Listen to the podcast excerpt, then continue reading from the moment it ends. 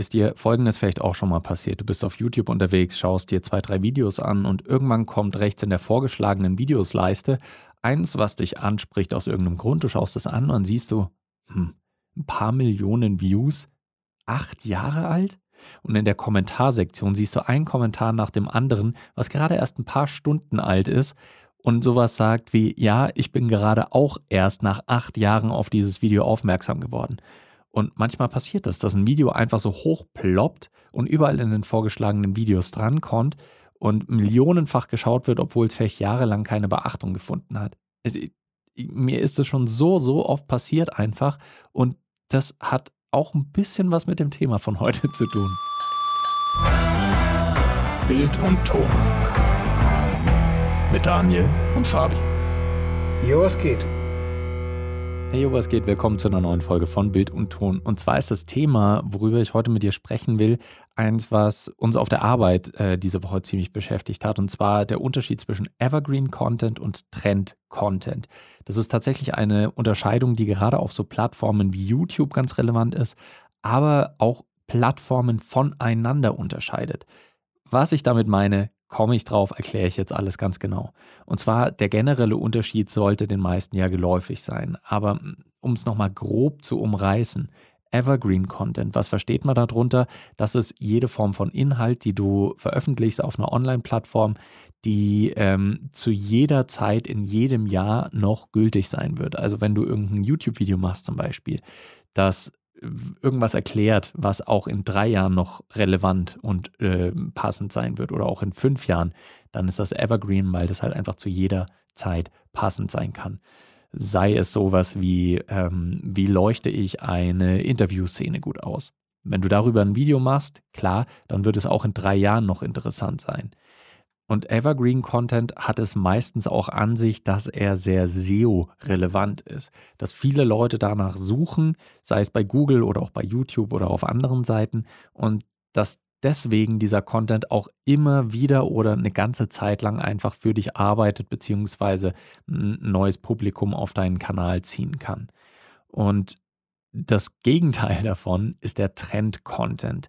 Und Trend-Content ist meist, meistens, nicht immer, aber meistens was, was ein aktuelles Thema oder einen, einen aktuellen Trend be bearbeitet oder dazu irgendwas macht.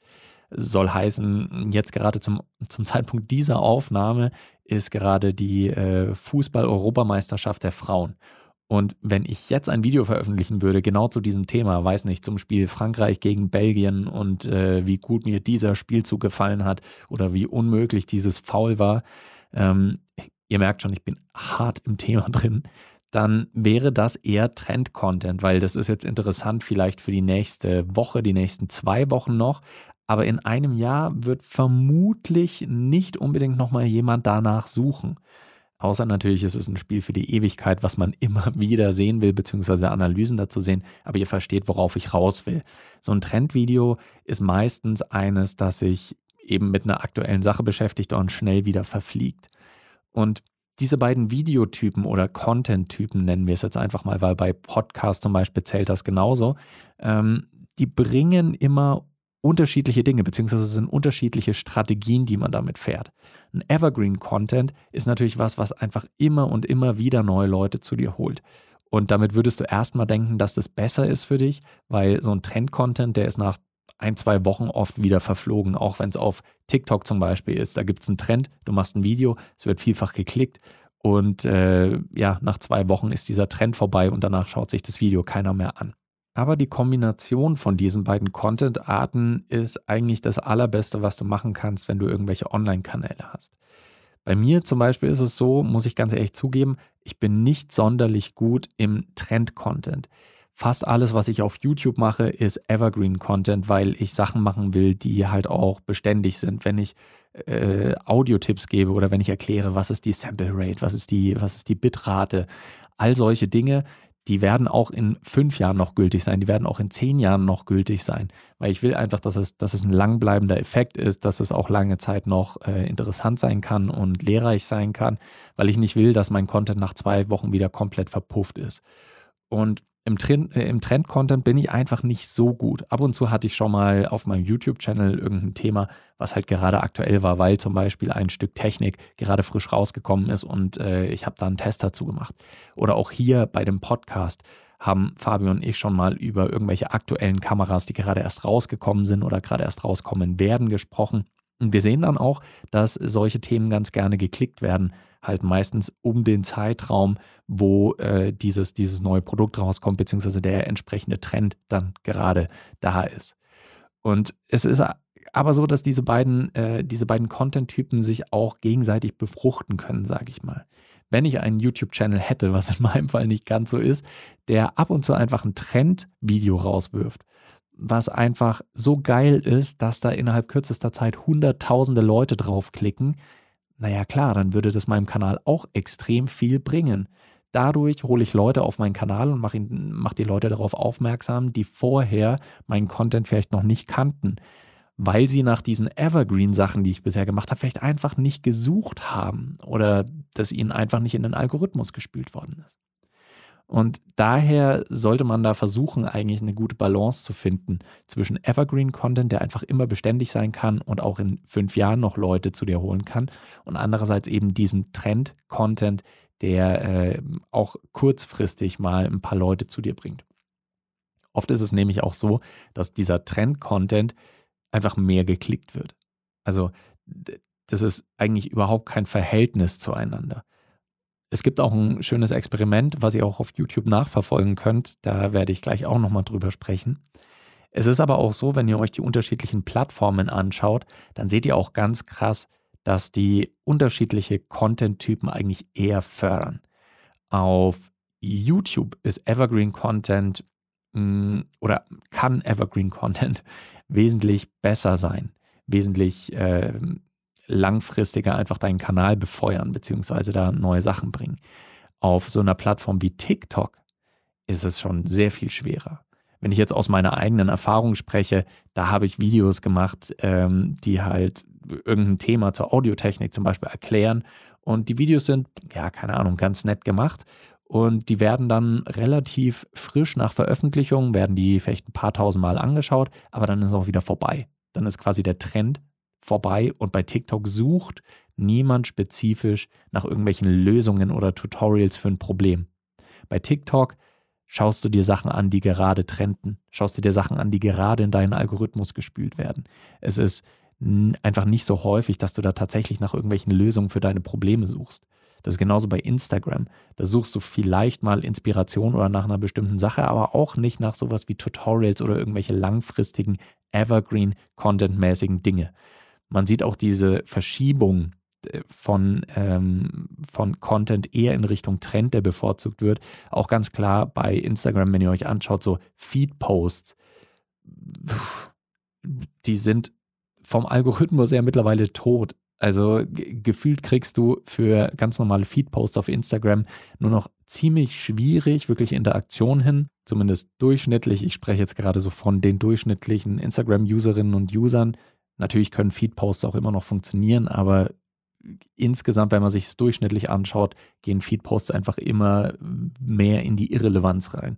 Was aber immer noch zieht, sind einerseits Stories ähm, und natürlich ganz klar Reels. Reels sind das große Ding, von TikTok abgeschaut, ist auch ganz klar aber äh, die sind einfach das mittlerweile das treibende Ding, worüber neue Abonnenten passieren, worüber Leute deinen Content sich überhaupt anschauen, beziehungsweise der Content, den sich die Leute anschauen. Das sind mittlerweile auch bei Instagram sind es, ähm, sind es mehr und mehr Reels und Feedposts anschauen wird immer und immer weniger. Also auch da, da sieht man so die Verlagerung eigentlich von Evergreen Content zu Trend Content innerhalb von einer Plattform ganz krass. Bei YouTube ist es auch ähnlich, wobei da Evergreen Content immer noch relevanter ist. TikTok ist eigentlich nur Trend-Content. Also was, was anderes gibt es da quasi nicht. Und jetzt habe ich ja schon vorhin gesagt, dass es ein Experiment gibt, woran man auch ganz schön beobachten kann, wie diese Arten von Content äh, unterschiedlich funktionieren, beziehungsweise wie sehr die ziehen. Und da werde ich euch ein Video in die Show Notes mit reinpacken von dem YouTube-Kanal Filmbooth.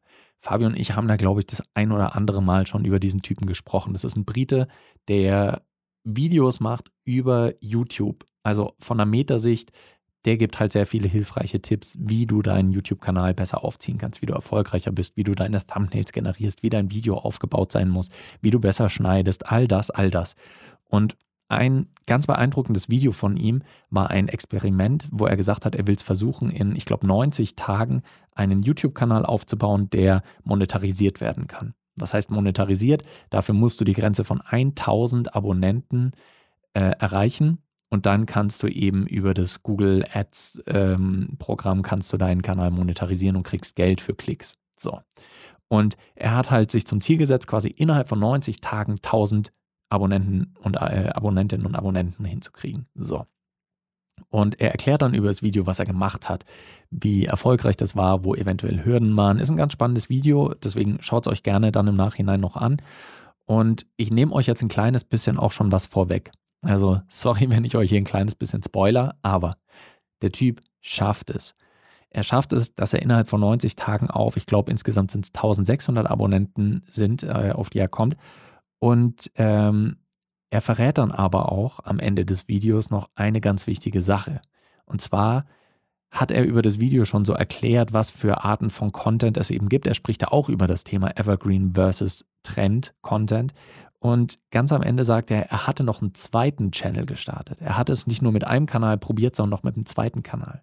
Und im Prinzip hatten diese beiden Kanäle genau diese zwei unterschiedlichen Ansätze. Einer war eher auf Trend-Content ausgelegt, beziehungsweise solche Videos, die dir in den vorgeschlagenen Videos eher angezeigt werden. Und die, die, die, die SEO-relevanteren Videos, der Evergreen-Content, der war auf dem anderen Kanal. Und jetzt ratet mal, welcher von den beiden Kanälen es geschafft hat, innerhalb so kurzer Zeit auf die 1600 Abonnenten zu kommen. Ja, das war natürlich der Kanal mit dem Trend-Content. Der Evergreen Content Kanal, den hat er nach, äh, nach ein paar Wochen, glaube ich, abgeschalten, weil der einfach gar nicht funktioniert hat. Also in einem Zeitraum, wo der Trend Content Kanal auf 1600 Abonnenten gekommen ist, ist der Evergreen Content Kanal gerade mal auf, lass mich nicht lügen, 60, 70 Abonnenten gekommen. Und das ist natürlich bitter. Er hat dann auch versucht, diese Videos auf den anderen Kanal zu implementieren, aber er hat einfach gesehen, dass die eine Sache wesentlich besser und wesentlich erfolgreicher ist als die andere. Und das ist natürlich auch für YouTube interessant. Also nur wegen sowas funktioniert auch Content von Mr. Beast zum Beispiel. Die Videos von Mr. Beast sind absolute Trendvideos. Die ploppen auf, die werden innerhalb von zwei Wochen millionenfach geschaut und dann sind die wieder weg. Niemand sucht aktiv nach den Dingen, die Mr. Beast so macht. Also niemand sucht irgendwas wie, ja, keine Ahnung, wie ist denn das, wenn ich einem Pizzaboten ein Haus schenke? Danach sucht niemand. Das wird dir durch Zufall bzw. ein Algorithmus ausgespielt, weil das halt ein Trendvideo ist. Da wird nie jemand danach suchen, aber es wird dir halt ausgespielt. Und da kommen wir wieder zum aller, allerersten Punkt, zum Intro von dieser Podcast-Folge auch.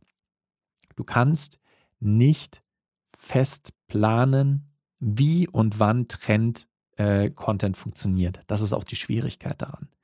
Und Deswegen, weil sehr viel von dem, was ich jetzt gesagt habe, äh, spielt eigentlich darauf an, dass Trend-Content der bessere Content ist. Also der, der, der, der erfolgreichere, der, der mehr Leute bringt. Und auch dieses Experiment vom YouTuber äh, von Filmbooth würde eigentlich voll in diese Kerbe schlagen. Aber jetzt kommen wir wieder zurück zu diesem Thema. Manche Videos, die absolute Trendvideos wären, die vielleicht thematisch nicht nur mit einem aktuellen Thema zu tun haben, sondern die sind nett zu gucken, aber du würdest nie danach suchen. Solche Videos kommen manchmal auch erst nach Jahren oder nach Monaten hoch. Das passiert durchaus, dass ein Video eins ist, wonach du im Leben niemals suchen würdest. Ich meine, denk nur mal an diesen Content, den ich am Anfang beschrieben habe. Ein Video von vor acht Jahren, was irgendwas Absurdes zeigt, und plötzlich wird es dir ausgespielt, nach acht Jahren. Und jetzt wird es nach acht Jahren millionenfach plötzlich angeschaut. Sowas kann halt auch passieren.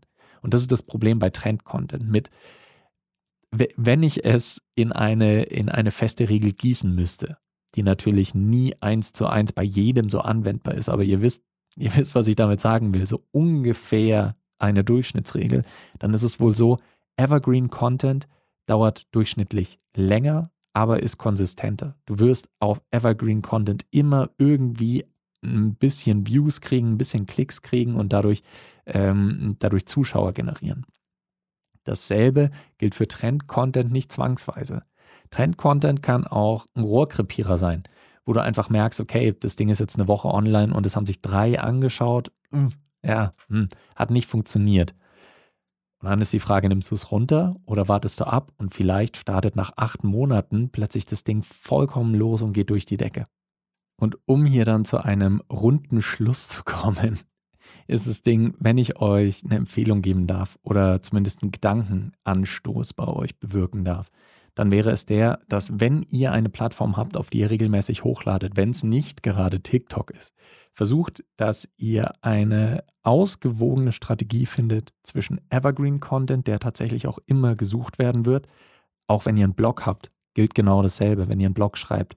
Versucht einerseits Themen zu finden, die jederzeit und auch in Jahren noch gültig sein werden und versucht aber auch ab und zu zumindest mal ein Trendding zu starten. Da muss man schnell sein, da muss man einen Trend erkennen, da muss man dann auch aufspringen können und das entsprechende, ähm, das entsprechende Contentstück dann auch einfach abliefern, ist ganz klar.